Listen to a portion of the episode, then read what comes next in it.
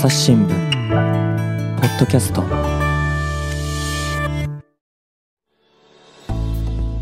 朝日新聞の安田恵子です。本日は、えー、長崎平和宣言を読み解くというテーマでお話しいただきたいと思います、えー、長崎総局の榎本瑞希記者と回線つないでます。榎本さんよろしくお願いします。よろしくお願いします。そしてゲストの方もお呼びしてます、えー、長崎大学核兵器廃絶研究センター客員研究員の山口響さんです。山口さんよろしくお願いします。よろしくお願いします。山口さんあのどういうことを、はい、研究されていますか？はい、えー、原爆が投下された後ですね。戦後の長崎の歴史について研究をしています。はい。お二人にですね長崎平和宣言を読み解くというテーマでお話しいただきたいと思います。えー、榎本さん、まず長崎平和宣言とはどういうものかっていうのを簡単に説明していただけますでしょうか？はい。えっと、毎年8月9日、長崎に原子爆弾が投下された日に、えー、執り行われる式典で、長崎市長が読み上げる宣言のことです。その8月9日、長崎で何があったのかっていうのを、またあの、おさらいしていただけますか？はい、えっ、ー、と、長崎市の上空にあの米軍が投下した、えー、原爆で、えー、その年の年末までに長崎では7万4千人が近くが亡くなったと言われています。1945年太平洋戦争の末期のことのお話ですね。はい。榎本さんはこの平和宣言文を振り返ってみたいと思うきっかけがあったということなんですね。はい。えっ、ー、と、そうですね。あの、毎年あの8月になるとあの新聞各紙テレビ各局で原爆のニュース原爆の映像とか記事が出るんですけれども私も、えっ、ー、と2019年に長崎総局に行きまして、えー、平和記念式典、まあ、そこにいらっしゃる方、えー、来られない方いろいろな被爆者の方の取材をしているわけなんですが、はい、えっ、と、まあ、長崎で取材をする中で、えー、いろんな方からその、えー、毎年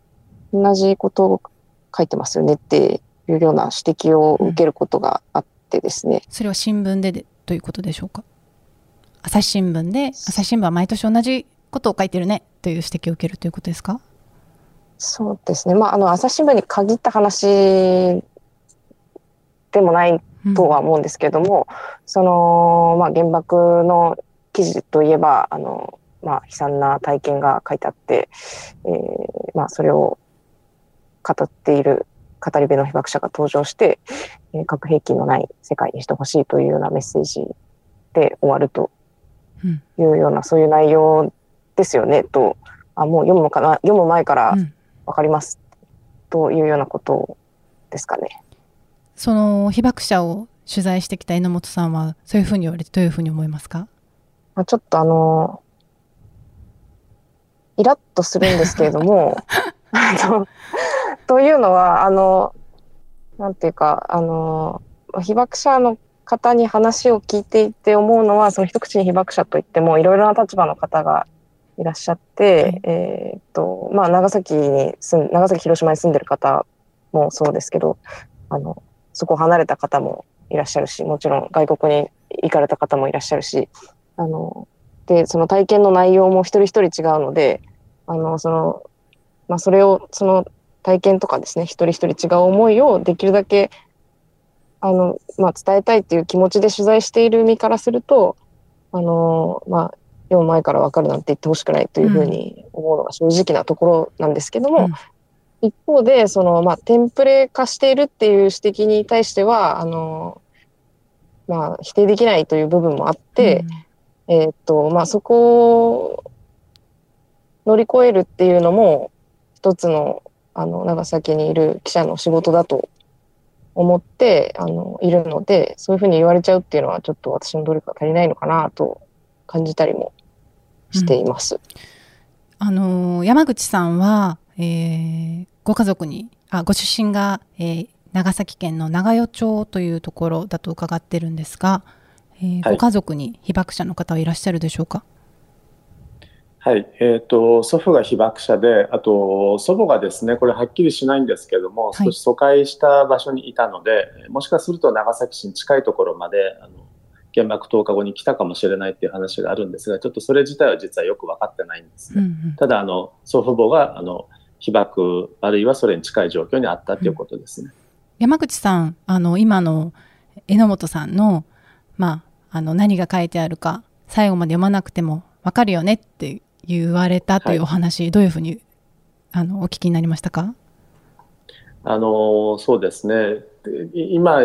言われた質問とまあ絡めて言うと、その大概こういう、まあ、私自身今45歳なんですけども、こういう活動をしてると、はい、えー、あるいは若い世代が活動、原爆の問題について活動してると、まず、その先祖に被爆者がいるかっていうところの 話すみません、私も聞いてしまいました。いえ、あの、いいんですけど、あの、被爆2世だったり3世だったり、もう今4世もいますけど、そういうところの話からどうしても入ってしまうということがあって、あの、その後の世代がですね、その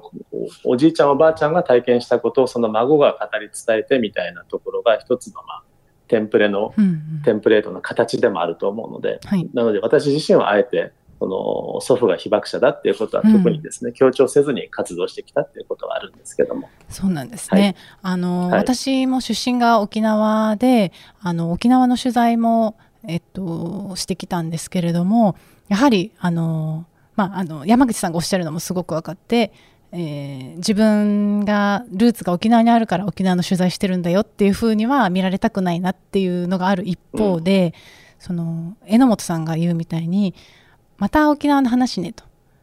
もう辺のこと見出しにあるだけで中身が分かるよっていうのはやっぱり社内の人にも言われてしまうんですね。でこれは本当に何て言うか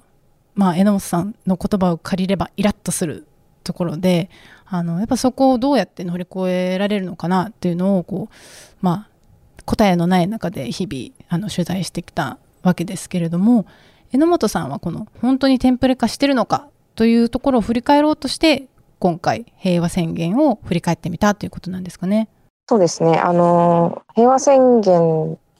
というのはあの1948年から毎年読まれてきているので、あ、ほぼ毎年ですね。やなかった年もあるんですけど、えっ、ー、と、その、振り返って、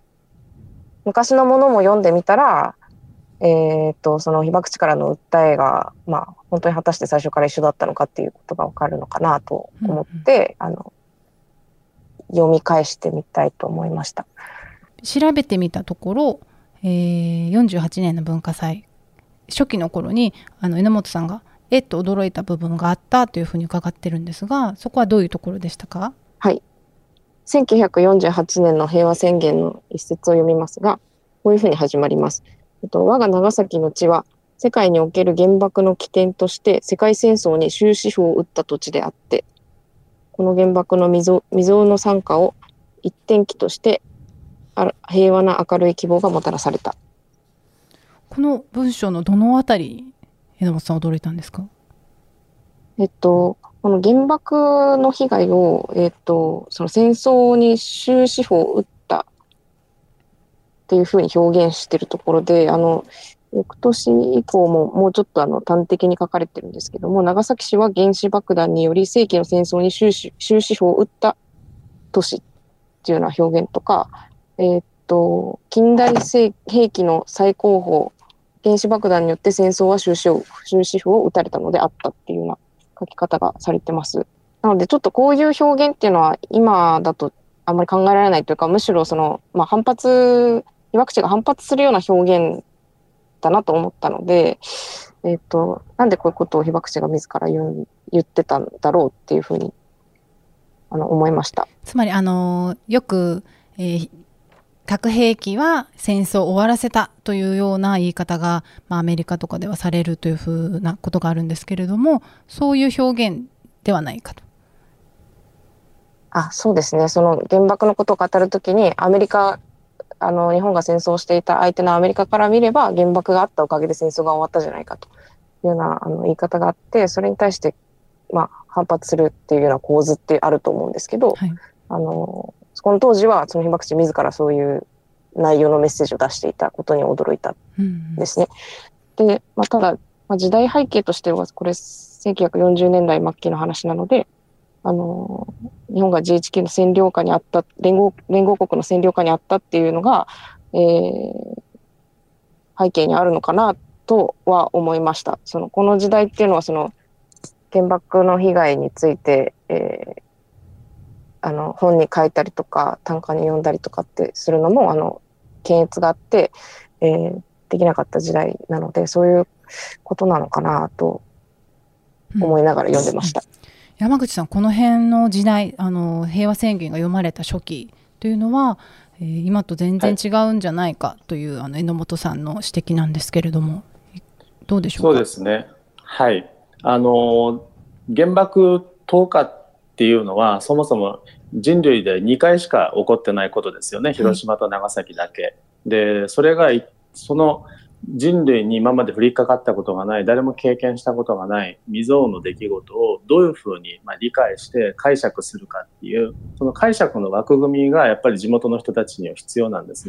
たくさんの人たちがそれによって亡くなり、たくさんの人が傷ついたと。こんな信じられないような出来事を一体どういうふうに解釈して自分たち自身がそれを納得する形でこう胸にストンと落ちる形で理解するかってなった時にあの原爆があったから戦争が終わったんだとうん必要な犠牲だったんだというふうに理解することでしかその未曾有の出来事を乗り越えることは当時としてはできなかったと思うんですね。うんなのであの GHQ とか占領という影響もありますけども、ある意味では被爆地の人たちがこう積極的にこう選び取っていった一つのまあ解釈の仕方かなというふうにも思います。うんなるほどそうすると今その宣言文で出てるような核廃絶とかですね核兵器を二度と使用しないでほしいというような文言っていうのはもうしばらく出てこないということだったんでしょうか山口さん。そうですね。あの、しばらくそういったような言葉っていうのはなくて、これはもう占領が終わってからですけども、昭和30年ですね、1955年の宣言で初めてあの原子兵器の放棄っていう言葉が出てきますので、えー、大体そのあたりからですね、少しずつうそういった表現というのが出てくるということです。その最初に異例の、まあ、意味というかですね自分たちが受けた被害っていうのが何であったのかっていうのを理解するための、えー補助線になっていた宣言ということなんですけれどもそこが、えー徐々に変わっていったというのは、えいつからなんですか？えっ、とですね、おおむねですけども、1970年ぐらいですね、えーこれは原爆投下から25年経ったぐらいの時代なんですけども、そのぐらいの時期から徐々にですね、えー原爆の体験っていうのを、まあ、後世に語り継いでいかなければいけないとか、それから世界に対して核兵器の廃絶を訴えるっていう線がですね、1970年代中盤ぐらいから特にこう強く出てくるんですね。榎本さんはその宣言文振り返ったり分析する中でこの時代というのがどういう時代だったかっていう何か分析もされてますでしょうか？はい、えっ、と、その、原爆、被爆のその惨状、まあ、語り継ぐ、語り継ぐっていうのも、あの、まあ、一つのキーワードだと思うんですけど、あの、その、まあ、邦画が見られるのが、この、1970年の宣言かなと思っていて、えっと、こういう一節があります。えっと、被爆後4分の1世紀という年月のな流れの中に原爆の恐怖が次第に薄れようとしている危機に直面している今、長崎市民のあの悲惨な体験を世界の人々の心の隅々まで認識させることがいかに必要であるかを今ほど痛感するときはない。これ宣言文ので、一文ということですかねあ、そうですね。この1970年というと1945年の原爆投下から25年しか経ってないわけですけれども私今年39なので25年前というと14歳の時ですね中学校2年生めちゃくちゃ鮮明に記憶があるんですけどそんなちょっと前の話ももう忘れ去られてるんじゃないかそんな危機感が記されているということですかね。はいあの、この年というのは、えっ、と、あの、こんな動きがあった年でもありました。えっ、と、長崎市のあの学校の先生たちが子供の原爆意識を調査ししたところ、えっ、と、その中学生でも長崎に原爆がいつ落とされたかを知らない生徒が多かったと。えーなので、あの先生たちが動いて、えーこの日を、えー登校日にして、えー学校の先生、まあ、この時代学校の先生の中に被爆者がいたという時代ですけど、先生たち自身が子供に自分の体験を語るという授業をがあの行われたっていうのが当時の新聞に書いてあります。うん、あの山口さん、えっと、お年は今おいくつでしょうか？えっ、と、45です。45歳私と年代は近いと思うんですけれどもそうですねそ。の、えっと山口さんの、まあ、小学校中学校時代というのは長崎の原爆というのを授業でどういうふうに習ったか覚えてらっしゃいますか、えっ、と、当時はですね、もう、あの、小学校5年生になると、えー原爆資料館に行くっていうのは普通にやってましたね。もう今も、あの、それはあるんですけども、これは、あの、自治体によってある程度差があるとは思うんですけれども、私の場合は少なくともそうでした。ただちょっとそれ以外にはあまり記憶はうんないですね、正直言いますと。その私も中学校、まあ、小学校からですね沖縄戦について学ぶ機会はあの毎年ありましてで夏休みとかになるとおじいちゃんおばあちゃんの戦争体験を聞きましょうっていう宿題が出たりしたんですがただ私のあの父と母の頃、えっと、1952年生まれなんですけれどもにそういう宿題というかですねそういうあの戦争体験を親から聞きましょうというような宿題はなくて聞いたことがないというあのことを言ってたのを思い出したんですけれどもその戦争直後はやはりこの記憶を継ぐというような、まあ、これこの経験をどういうふうに伝えていけばいいんだろうかというような意識はあまりなかったということなんですか？山口さん。そうですね。むしろその時代というのは記憶を継ぐというよりもそのことは忘れたいっていう人たちの方が多かったと思うんですよ。うんそれだけあの心に重たいあの体験ですので特に、えー原爆あるいは沖縄戦のような場合はですね自分の身近な人たちを目の前で失っているっていう風な経験をしたりしてる人たちもたくさんいるわけですよね。でその人たちからしてみたらその記憶を将来に伝えるというよりかはままずはそのことを忘れなければ、えーうん前向きにその将来に向かって生活していけないっていうことがどうしてもありますので、うんえー街をとにかくですね復興し自分の生活を再建するっていうことにとにかくまず力をエネルギーを注ぐっていうことをやってきたと思うんですね。で、それで長崎の町がある程度復興しました。えー20年、25年経って、振り返ってみたときに、えー戦争や原爆を知らない、えーちょうど若い世代というのももうその頃出てきてるわけですよね。ちょうど、えーそれを知らない世代がまあ成人するぐらいの時期ですよね。25そうです年経ったね。頃っていうのは。で、その時になってきて、えー実は自分たちっていうのはそういう体験を25年前にしていて、えー亡くなった方たちとのこう悲しい別れもしてきたんだけれども自分たち自身の世代がそのことを実は忘れてきたんじゃないかと。なので改めてそのことをきちんとこう掘り起こしてですね記録に残してそれを将来に伝えていかなければいけないっていうのがこの1970年前後から動きとして出てくると。でそのことが長崎平和宣言にも反映されてくるっていうのはこの時代なんですね。なるほど。そしてあの80年代になるとさらにその踏み込んだ内容になっていくということなんですかね。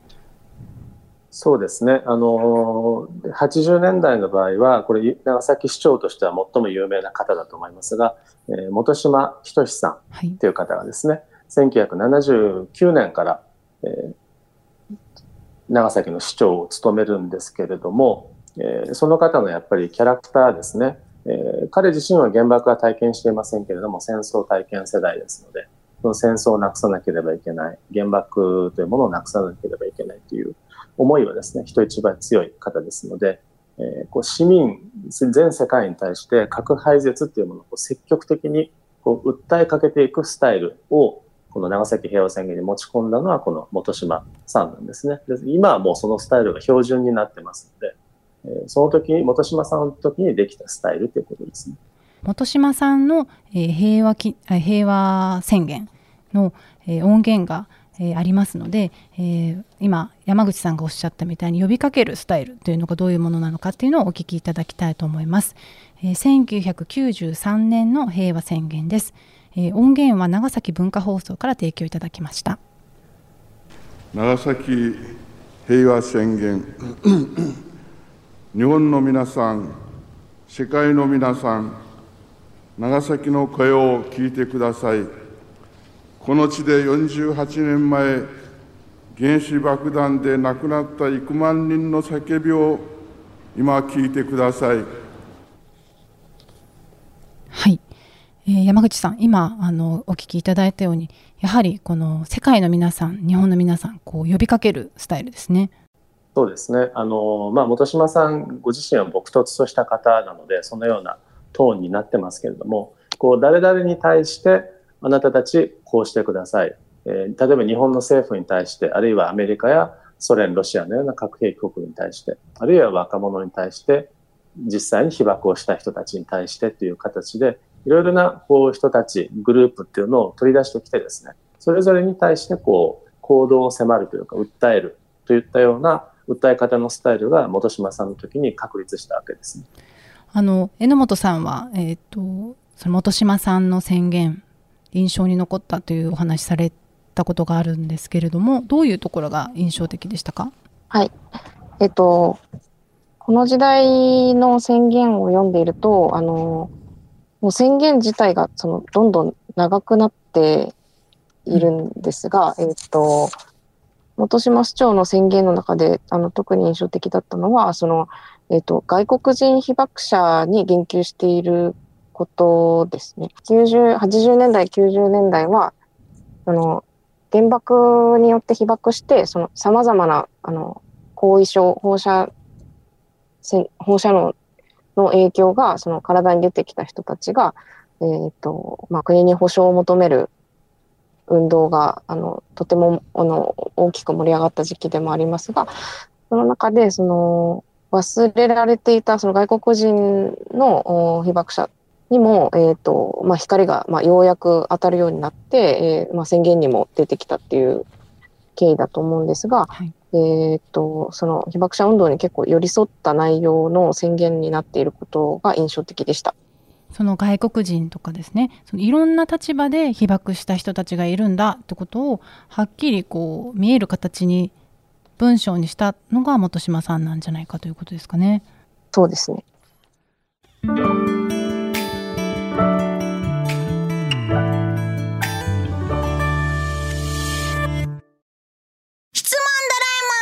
我が家の朝は質問から始まる。ガリレオ・ガリレイが観測した惑星は？どこだろう？身の回りのことや広い世界のことまでいろんな質問が毎朝君のもとへ。土星だって。毎朝のワクワクが未来を開く。朝日新聞。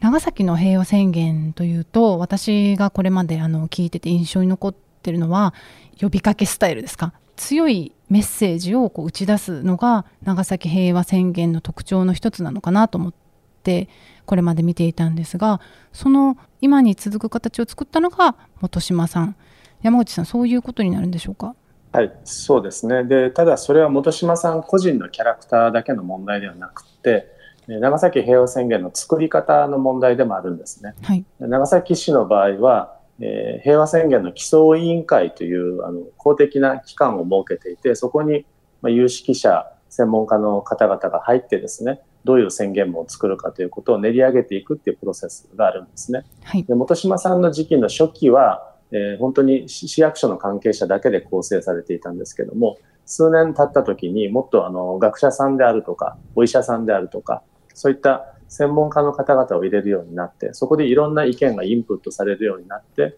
それをこう取り込んでいった結果、それにプラス本島さんの個人の考えっていうのがこうブレンドされてですね、だんだんだんだん先ほど榎本さんが言ったように宣言文としても長くなってくるし、うん、中身としてもこうパキッとしたというかはっきりとした主張がですね、えー、出てくるようになったっていうそういうあの広島にはない長崎の独自の宣言の作り方のプロセスっていうのが背景にあるんですね。起草医というのはあの、えー、起草するあの起こす草と書く起草医ですね。そうですね。はい。この本島さんがそのまあ市役所の中の中の議論だけじゃなくて市民も交えようとしたのはどういう経緯があるんでしょうか？その経緯までについてはちょっとはっきり分かっていないんですけれどもやはりあのこれはその本島さんの前の諸谷市長の時期からですね1970年代の半ばから世界の例えば国連であったり世界の市民とつながる中でえー、長崎の被爆地の核廃絶の考えというのを世界に伝えていくっていう流れがもともとありましたので、そういったものの延長として、もっと長崎市民の中にあるいろいろな声を、その平和宣言を作るプロセスの中で、えー、反映していきたいっていう、本島さんの考えがきっとあったと思うんですね。でそれは彼一人だけの、えー、作り方ではなかったというふうに思います。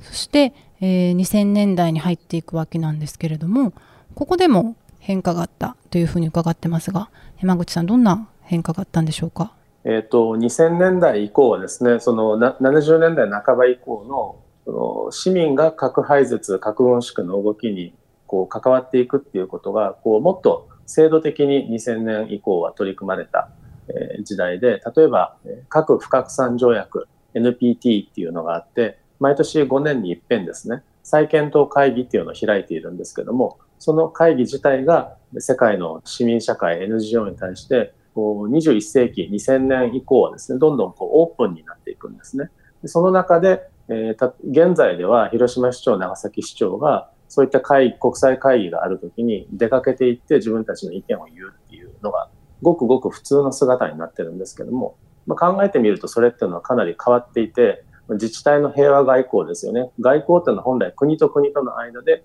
やるべきものなんだけどもそこに一般の市民であったり NGO であったり自治体の首長が出ていって実際に訴えをするという、そういうことが普通になってくる。で、そういった中身っていうのが平和宣言の方にもこう反映されてくるっていうのが2000年代以降の大きな変化ですね。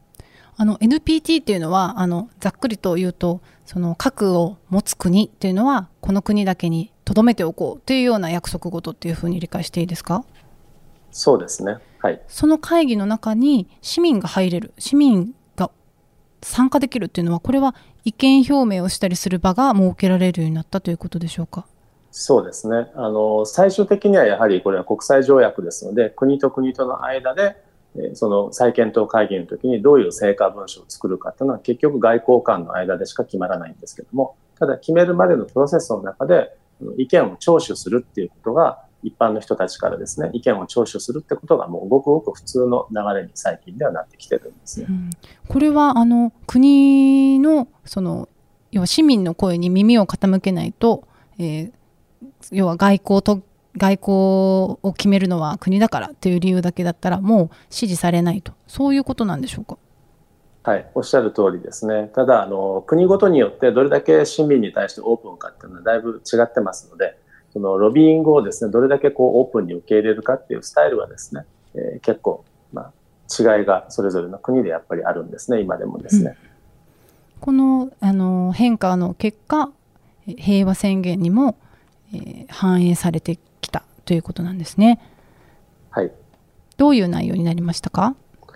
えー、例えばですねあの2009年なんですけどもこれはもうすでに今の、えー、田上市長にすでになっているんですがこの2009年の宣言に核兵器禁止条約っていうふうな内容がもうすでに入ってくるんですね。あの核兵器禁止条約自体はですねもっと実際にできるのは後の時代になるんですけれども、まあ、かなり早い段階でそういった中身っていうのがやっぱ入ってきていて、えーどんどんですね、その市民社会の一つの、まあ、一翼としてですね、被爆地もこの核廃絶の動きに介入していくんだっていう流れがやっぱり見えてくるっていうふうに思います。うん、核兵器禁止条約が発効したのは今年の1月ですね。そうですね。だけど、その前、それより以前から平和宣言の中では、それと同じ理念を歌ってきたということなんでしょうか？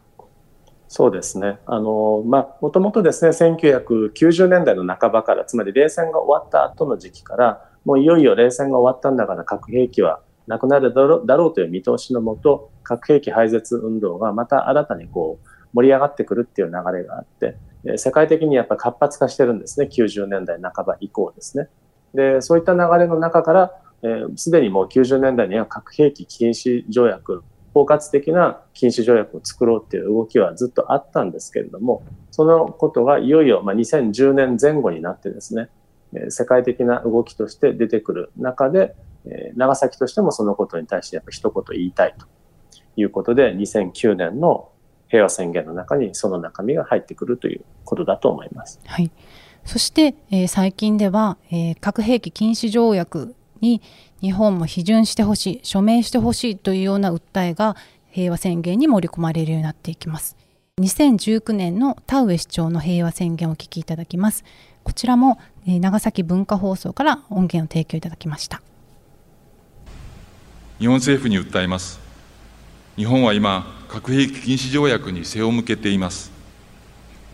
唯一の戦争被爆国の責任として一刻も早く核兵器禁止条約に署名批准してください。はいありがとうございます。山口さん、えっと、田上さんははこうやって日本政府に一刻も早く批准してほしいと訴えているわけですけれどもこれ、はい。えーここ最近では、えー必ず入っている文言なんでしょうか？そうですね。あの2017年に、えー条約っていうのが、えー採択されましたので、えーしかし日本政府はやはり核の傘があるので、核兵器禁止条約は現時点では日本としては入れないという立場をずっと堅持してきていますので、それに対してやはり、被爆地としてはそういうことではおかしいんではないかと、世界をリードするというふうにですね、核廃絶で世界をリードするということを一応建前では日本政府に言ってるわけですから、しかし、それは条約に入ることによって自らこう範を示すべきではないかというふうに被爆地としては訴えているわけですね。なるほどあのこうやって伺ってるとあの、まあ、少しあの意地悪な言い方をするとですね結局やっぱり長崎は、えー同じことを言ってきたんだという結論にもなるんじゃないのかなと思うんですけれども榎本さんはどういうふうにあの捉えてますか？そうですね。同じこと。いや、うーん、核兵器を廃絶してほしいというのを、まあ、70年代から訴えてきてるということは言えるのかなと思ったんですが。そうですね。なんかあの、私はなんかあまりそうは思わなくて、その、えっ、と、もちろんその、究極の願いとしては、その一番最初のその、1948年の宣言にも、えーアトム長崎を、えーアトム長崎を再び繰り返すなっていう、あの、えー文言があって、その意味では、その、まあ、二度と起きてほしくないっていうのは、まあ、最初から言ってると言えば言ってるんですけど、あの、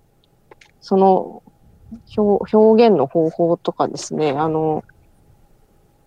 誰に対して、えー訴えるかとか、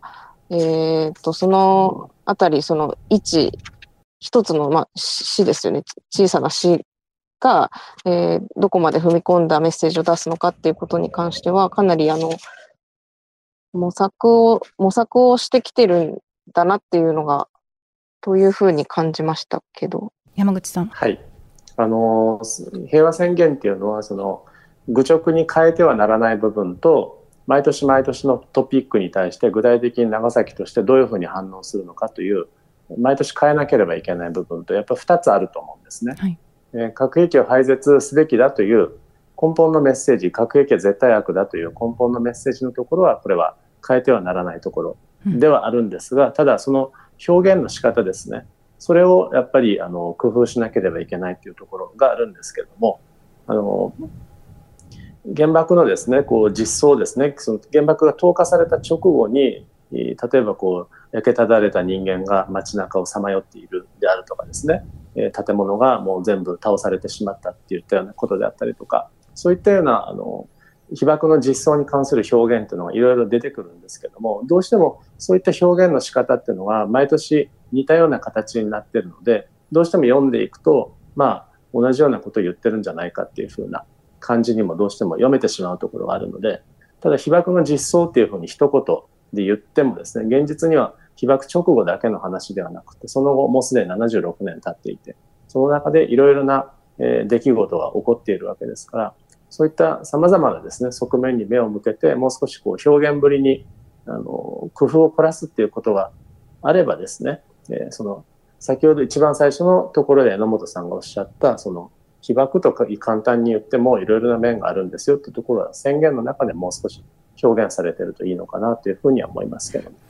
あの平和宣言をこう長崎市が長崎市長が市民の代表として読む意味というのは今回この長崎平和宣言を振り返ってみて改めて山口さんはどうお感じになったのかそしてこれからあの被爆者が、まあ、あのいなくなる世界っていうのがいつか来るわけですけれどもそういう時代において平和宣言というのがどういう役割を負っていくかその辺はどうお考えでしょうか？長崎の被爆地の声をですねに対してこう耳を聞いてもらえるっていう想定がいつまでも成り立つとは限らないと思うんですね。それは被爆者の方々が生きていらっしゃる間は実際当事者がいるのでその声に耳を傾ければならないということは少なくとも建前言語の世界ではあるわけですけれども、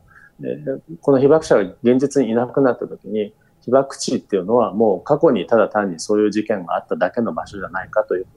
捉えられてしまうとですねもう長崎平和宣言なんていうものには誰も耳を傾けないっていう時代になる可能性はあるわけですね。ですから、えー、被爆地としては先ほど言ったように被爆の実相と一一口に片付けるのではなくてそこにはいろいろな側面がありますよということをきちんと示していかなければいけないしじゃあその被爆の実相を知ったところで、えー、むしろそういう恐ろしいことがあったんだからだからこそ核兵器が必要なんだっていう考え方を持つ人も世界にいるわけですよね。世界の中で核兵器いらないっていうコンセンサスが存在しないからこそ、え長崎平和宣言っていうのを出す意味があるわけですから、毎年毎年の国際政治の中で起きている具体的なトピック、日本政治の中で核兵器をめぐって起きている具体的なトピックに対して、ある意味では被爆地なりの偏った意見をきちんとこう、バンと打ち出せるかどうかっていうところが、その自分たちの意見をドンと打ち出して、それに対して自分たちと現在は意見が違う人たちをこうぐっと引き込んでくるだけのこう力強さを持ったような宣言を今後出していけるかっていうところが、えー、宣言の行方を考える上で非常に大事かなっていうふうに私自身は思います。榎本さんはその最初にこのまた同じことを書くの？というテンプレ化してるんじゃないかっていう指摘を受けて、まあ、歯がゆい思いをしながらもあの模索してるっていうお話でしたけれども今回振り返ってみて改めて長崎平和宣言はどういうものなのかどういう記事を書いていきたいと思いますか？そうですね。あの、まあ、平和宣言はあの平和記念式典で読まれるあのものなんですけど、えっと、式典ってそもそもそのまあ、直後も、直後にその、うち、あの、異例の側面が大きいというか、その、いう話があったと思うんですけど、あの、今でももちろん異例の場だし、あの、その、毎年、あの、な、その年に亡くなった被爆者の名簿が、えー、平和記念像の前に本案されるわけですが、えー、毎年その方々が3000人いらっしゃるですね。で、今年私はあの、以前取材した方も、えー、数人入られる、取材した方だけでも入られるんですが、あの、その名簿の前で読まれてる宣言っていうのは、あの、まあ、その亡くなった方に対するその誓いのような意味合いがあると思っています。その、お葬式の場で交わす約束のようなものだと思うので、えっ、ー、と、その死者への約束っていう意味での宣言の重みっていうのは、まあ、かえって増していると言えるんじゃないかなと思います。わかりました。榎本さん、山口さん、ありがとうございました。ありがとうございました。ありがとうございました。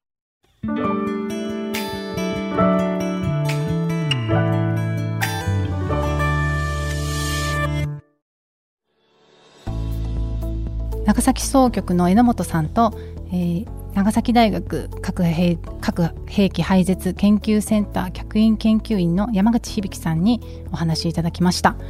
えー、山口さん、えーはい、山口さんは被爆体験者の方から証言を聞いて本にするという、あのー、お仕事もされてるんですね。はいそうです。新しく本が出るということですけれどもはい、あの長崎の証言の会という集まりなんですけど先ほどお話ししたその1970年前後にですね証言被爆体験を記録していかなければいけないっていう動きの中から出てきた集まりなんですけどももう50年歴史50年以上あるんですけども毎年被爆証言を記録する本を出版していまして今年はだいたい12月ぐらいに出版をしようと思ってますので、まあ、各各種のネット書店であったりとか、えー、本屋さんなどから注文してあの購入することもできますので、えー、榎本さんが最初おっしゃったように被爆体験って一人一人やっぱり違いますので、えー、いつ読んでもですねどういうふうな形で読んでもやはり胸にくるものがあると思いますのでぜひ手に手に取ってですねいただきたいというふうに思います。はい、本のタイトルを教えていただけますか？はい、えー、証言長崎広島の声という題名ですね。長崎広島はい、カタカナなんですけれども、はい。はい、証言長崎広島の声、インターネットでも注文できるということですね。はい。わかりました。えー、お二人とも今日はありがとうございました。ありがとうございました。朝日新聞ポッドキャスト、朝日新聞の安田恵子がお伝えしました。それではまたお会いしましょう。この番組へのご意見、ご感想をメールで募集しています。ポッドキャストアット朝日ドットコム podcast アットマーク朝日ドットコムまでメールでお寄せください。ツイッターでも番組情報を随時紹介しています。アットマーク朝日ポッドキャスト朝日新聞ポッドキャストで検索してみてください。